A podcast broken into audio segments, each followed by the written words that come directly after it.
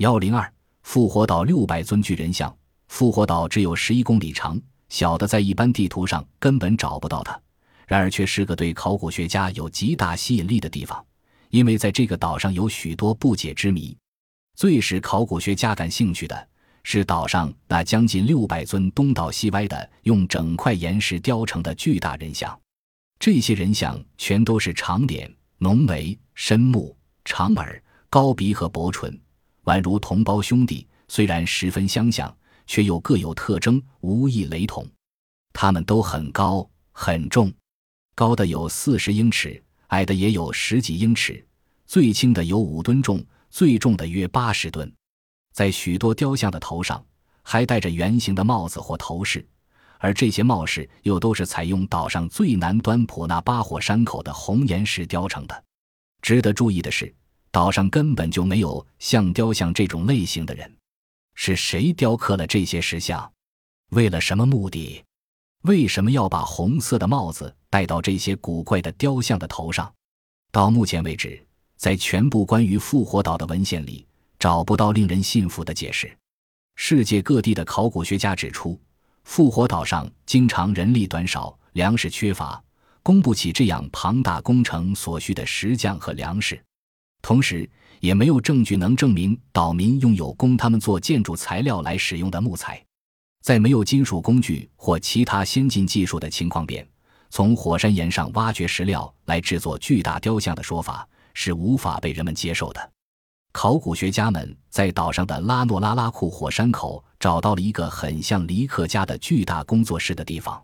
在那里，完成了的、未完成的，甚至才动手开始的雕像。横七竖八地躺在地上，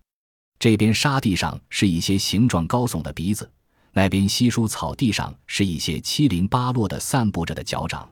没有一双我们人类的鞋能够配得上这些脚掌。在另一些地方，又会出现一张庞大的面孔，好像在挣扎着要喘口气似的，等等，不一而足。显然，当初这儿的工作是在突然的情况下被放弃的。如何解释岛上这些奇怪的现象呢？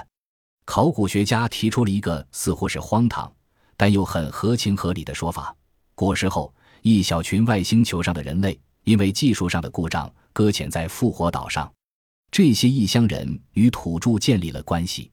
为了要给这些土著留下不可磨灭的印象，更主要的是给前来搭救他们的朋友一些讯号，这群异乡人就在火山熔岩上雕刻了形状庞大的雕像。并用自身的相貌来做这些雕像的模特，然后他们把这些庞然大物放置在石台座上，一尊尊的沿着海岸放置好，使远方的人能看到。突然间，在毫无准备的情况下，援救者翩然降临了。这群外星人欢快地扔下手中没有完成的雕像，踏上回归的旅途。当第一批白人到达复活岛时，刻有文字的木牌子仍然挂在这些雕像的脖子上。但是，就是这第一批好奇的访客，也找不到一个岛民能读出刻在木牌上面的文字。这些小木牌至今仍有二十四块被珍藏着，但谁也无法解开其中的奥秘。魔鬼三角区，魔鬼三角区也叫百慕大死三角，位于辽阔的大西洋中西部，是以百慕大群岛、波多黎各岛和佛罗里达半岛的三个顶点的三角海区。在这个海边长约两千公里的三角海域中，曾发生过无数次神秘莫测的船只和飞机遇难事件。一九二五年四月八日，日本远洋货轮“来福丸”号满载着小麦等货物，在百慕大群岛附近平静的海面上航行时突然失踪。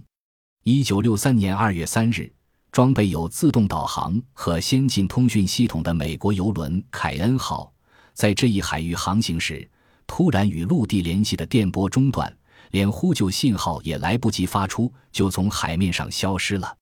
一九七三年三月某日，天气晴朗，清波荡漾，一艘载有三十二人的摩托快艇驶入三角海区，突然旋转下沉，不知去向。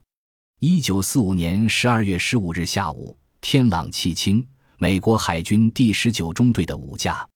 复仇者强击机。由技术精良的驾驶员驾驶，在魔鬼三角区上空巡航。十五时十五分，这五架飞机按计划应请时着落，可是基地指挥部却听到了飞机上的紧急报告：我们好像迷失了航向，眼看就要出事。突然，无线电通讯恶化了，指挥部只能断断续续地听到飞机上的声音。过了一会，指挥部听到了一声惨叫：“往水里沉，我们完了！”以后就再也没有动静。马里纳号水上飞机稳警起飞，载着全套营救设备赶往失事地点。可是十分钟后，这架飞机与基地的联络也中断了。类似的事情近十年来更是频频发生。例如，一九六八年九月某日，一架 C 幺三二客机穿云过雾进入死三角海区上空时突然坠落，机上二十七人全部罹难，无一生还。奇怪的是，这些失事的机船残骸和遇难人员的尸体从未找到过。例如，上述的一九四五年飞机失事时发生后，曾派出三百多架飞机。几十艘军舰、几百条快艇和摩托艇前往出事海区仔细搜索，结果一无所获。当然，进入死三角海区发生了异常变化的飞机和轮船，并不都是遭难的。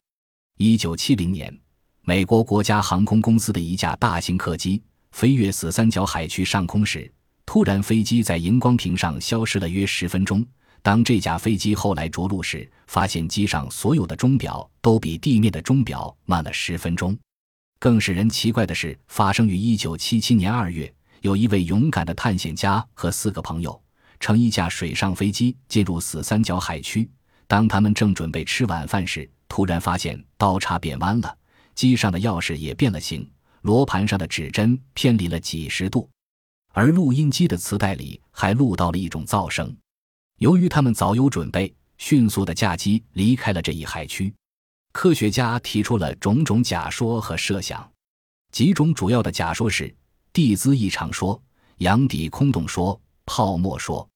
但到目前为止，还没有一种假说令人信服，并得到大家一致的公认。